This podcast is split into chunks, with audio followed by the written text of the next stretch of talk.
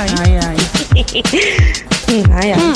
Ai, ai, ai, que que é isso? Não sei o que. Hum. Ai, ai. Hum, ai, ai. Ai, ai. Hum. Ai, ai. Ai, ai. Ai, ai. Ai, ai, Felipe. O que, que você quer de mim, Felipe?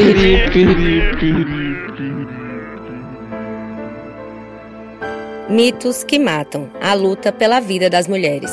Essa é uma reportagem especial do Ruaiai Podcast, dividida em três episódios, que busca colaborar com o enfrentamento da violência de gênero no Tocantins. Eu sou Jaqueline Moraes, jornalista, feminista, produtora de conteúdo e apresentadora desse podcast. Para manter distância dos principais mitos que cercam a violência contra a mulher, nós vamos conversar agora. É sexta-feira, 21 de outubro.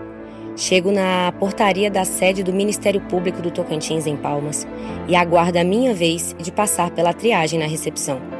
Hoje estou aqui para conversar com uma servidora do Ministério Público, a psicopedagoga do projeto Desconstruindo o Mito de Amélia, Leila Lopes, que trata do atendimento às mulheres vítimas de violência doméstica.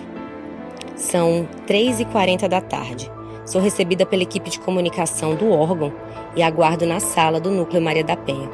Leila está finalizando uma entrevista com uma jornalista que abordava temática similar ao interesse dessa reportagem. Escuto atenta e observo a movimentação da sala ao meu redor. É dia de execução do programa Desconstruindo o Mito de Amélia. Em cima da mesa, ao lado da porta de entrada, uma diversidade de material educativo acerca da violência contra a mulher. Na parede, acima de Leila, um cartaz emoldurado enaltece as mulheres do campo, das águas e das florestas. Me pergunto o que foi feito dos direitos delas em 2022. Afinal, o cartaz data 2017 e recorda a extinta Secretaria Nacional de Políticas para as Mulheres. De repente, uma angústia me corrói por dentro, mas lembro que ainda existem estruturas como o Ministério Público e pessoas dispostas que ajudam a manter o nosso país de pé. Aguardo a minha vez de conversar com a servidora. Fico motivada em saber mais sobre o programa Desconstruindo o Mito de Amélia. E me surpreende observar os olhos brilhantes de uma servidora que fala com empenho e amor sobre uma ação que transforma vidas. Ai, ai, pense comigo. Paulo Freire estava certo. A educação é combustível essencial para a mudança e transformação social. Afinal, quando a educação não é libertadora, o sonho do oprimido é ser o opressor. Leila me explica sobre a metodologia do programa que convida o agressor a refletir sobre as suas ações. Ela me entrega o conteúdo programático dos 10 encontros que são realizados com os agressores. Grupos acontecem semanalmente, né? São duas horas cada encontro. E dentro desses encontros, cada dia da semana são temas diferentes. Por terça, quarta, quinta e sexta, né? São quatro, quatro grupos que acontecem respectivamente numa semana. Cada dia da semana é um. O objetivo do programa é que os agressores sejam reeducados de forma didática para diminuir os índices de reincidência e provocar a mudança de comportamento. Os encontros são realizados e conduzidos por uma equipe multidisciplinar, composta por psicólogos, psicopedagogos, assistente social e operadores do direito. Os temas trabalhados no grupo são previamente planejados pela equipe e têm o objetivo de colocar o foco não apenas às vítimas de violência, mas também os agressores. Paulo Freire, por exemplo, né, é, ele trabalha muito com contexto temático. E a gente procura trazer temas que vão refletir no dia a dia deles, que vai fazer ele pensar na postura, nos atos, e como ele pode, a partir daquilo, daquela, daquelas abordagens desenvolvidas no grupo reflexivo, como eles podem melhorar Participar do Desconstruindo o Mito de Amélia faz parte da sentença. O projeto foi concebido após a assinatura de um acordo de cooperação técnica entre o Ministério Público e o Tribunal de Justiça do Tocantins em março de 2019.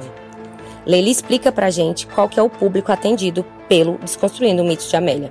Somos homens encaminhados pelo Tribunal de Justiça que cumpre medida protetiva, né? Eles já são encaminhados automaticamente pelo tribunal né? É, e faz parte da medida é, é, de uma sentença, né? Não é de forma espontânea.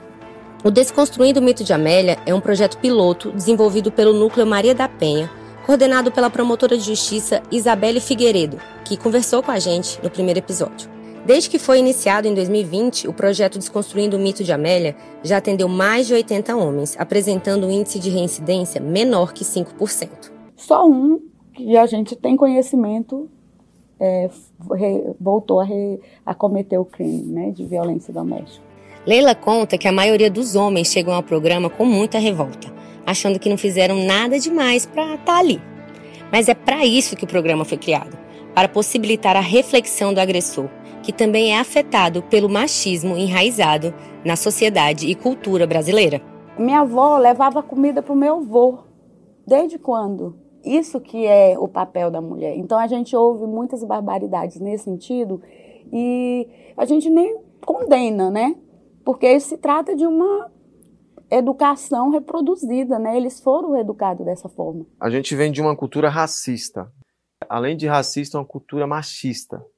Eu fui criado assim, né? eu presenciei o meu pai várias vezes é, agredindo a minha mãe, né? chegava alcoolizado em casa e por situações banais. Né?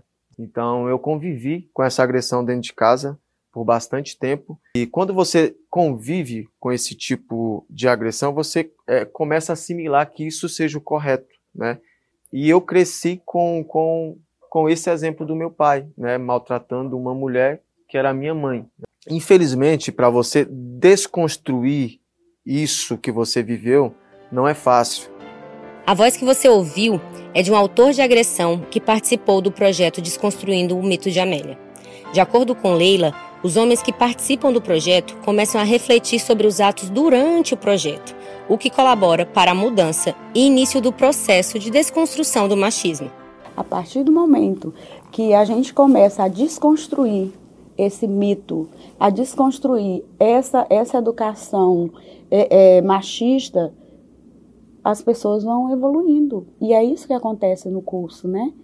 Quando eles chegam, eles chegam extremamente assim aborrecidos, se sentindo injustiçados porque eles estão ali e não mereciam estar na cabeça dele, porque eles não cometeram nenhum crime apenas fizeram a parte dele enquanto provedor do lar, que ele trabalha, ele traz a grana. A servidora do Ministério Público explica que o programa não promove o julgamento, mas sim a reflexão através da educação e do diálogo para que os homens possam compreender que esses comportamentos possessivos, que muitas vezes não são reconhecidos por eles mesmos, geram condutas abusivas que podem culminar na violência. A fala inicial é: nós estamos aqui para a gente trocar, é, para a gente socializar ideias, para a gente discutir, refletirmos a nossa vida, as nossas ações. Nós não estamos aqui para punir ninguém. A Lei Maria da Penha é uma lei que, que trouxe uma forma para o homem refletir e se responsabilizar pelos seus atos. Esse projeto, esse núcleo, é, me fez enxergar a mulher de uma forma diferente, né?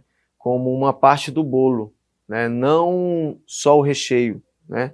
Então, assim, é, é um projeto que eu tenho certeza né, que a ressocialização né, do indivíduo que participa desse projeto é, na questão do tratamento com o sexo feminino muda bastante. A minha percepção de vida mudou, a forma que eu trato agora as mulheres é diferente, né?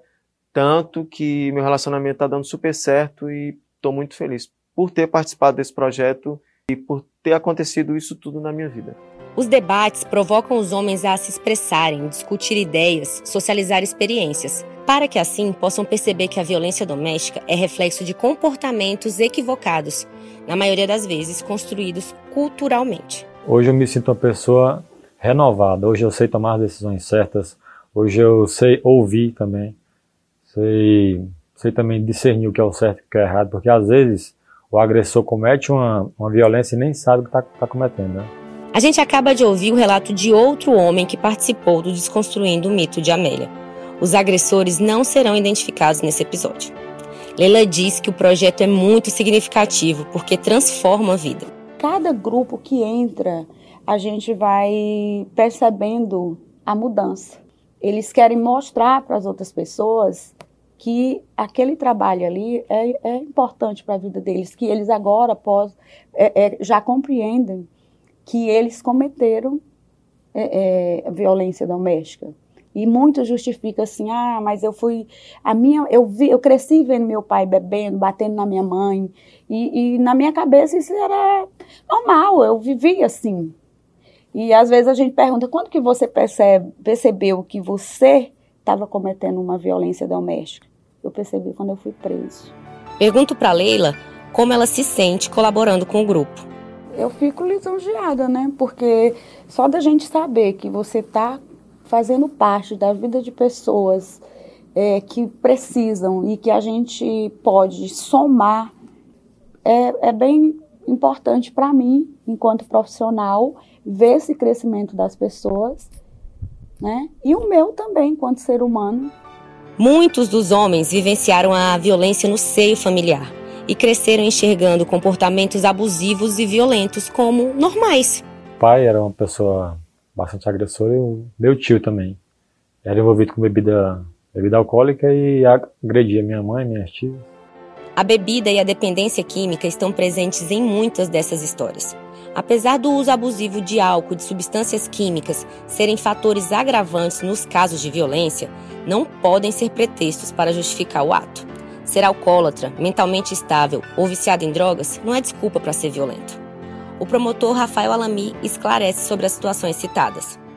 Quando o agressor ele é dependente químico, e isso acontece com frequência né, nos casos da violência doméstica, ou então ele é alcoólatra, ou então ele tem algum distúrbio psiquiátrico, obviamente temos que analisar caso a caso, mas é, isso não, obviamente não justifica o fato. A lei ela prevê nos artigos 26 caput 26 parágrafo único, algumas situações em que se ele for totalmente incapaz de entender o ato, ele fica, ele é inimputável, né? Fica irresponsável penalmente, e se ele era é, com a capacidade diminuída, a pena dele é diminuída de um, um a dois terços.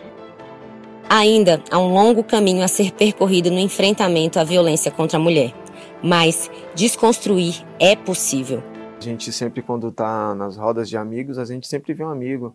É, ah, minha mulher é assim mesmo, eu trato ela desse jeito e é assim, que lá em casa quem manda sou eu. E para desconstruir esse pensamento, né, e essa atitude leva um tempo. Né, eu desconstruí, me reconstruí novamente a partir do projeto. Questionado sobre como seria possível mudar esse cenário, um dos infratores disse: Eu acho que a gente só vai crescer quando houver debate né? Tanto é, na base, eu falo na base, é dentro da escola, eu acho que deveria ter dentro das escolas públicas e, e, e privadas alguma matéria, né, envolvendo a questão do machismo, porque se a gente conseguir é, atrasar, né, o, o agressor lá do início, a gente consegue formar um homem, né, mais civilizado e mais respeitoso. A promotora Isabelle Figueiredo diz que entender e aprender sobre a Lei Maria da Penha, além de lutar pelo fim da violência doméstica e familiar, deve ser um esforço de todos, de toda a sociedade, inclusive do Poder Judiciário. Juízes e promotores são pessoas e nós precisamos, sobre, em razão de todo esse aspecto social e histórico, construir em todos nós um pensamento alinhado ao espírito da lei. O pensamento machista é cultural e inerente aos diversos aspectos de uma sociedade, como a economia, a política, a religião, a família, a mídia, as artes. Esse comportamento foi normalizado por muito tempo e começou a ser problematizado e explorado apenas nas últimas décadas. Lutar pela igualdade de gênero é lutar por uma sociedade mais justa e inclusiva. É preciso refletir sobre os mitos para desmistificar. É preciso desmistificar as vítimas, os autores de violência, desmistificar o papel de todos nós, já que a violência está presente na nossa vida. Os mitos têm poder e os mitos são criados para gerar um fundo de verdade. Os mitos calam e os mitos matam. Refletir e desmistificar para que não seja mais permitido transformar mulheres em loucas, fracas ou conformadas com a violência. Refletir para que não nos chamem de loucas, a não ser para bater no peito e gritar para o mundo: loucas, sim. Loucas por justiça, loucas por respeito e loucas por igualdade. Me despeço dessa reportagem com um pedido. Se você é vítima de violência ou conhece alguma mulher que está sendo violentada, Não se cale. Denuncie.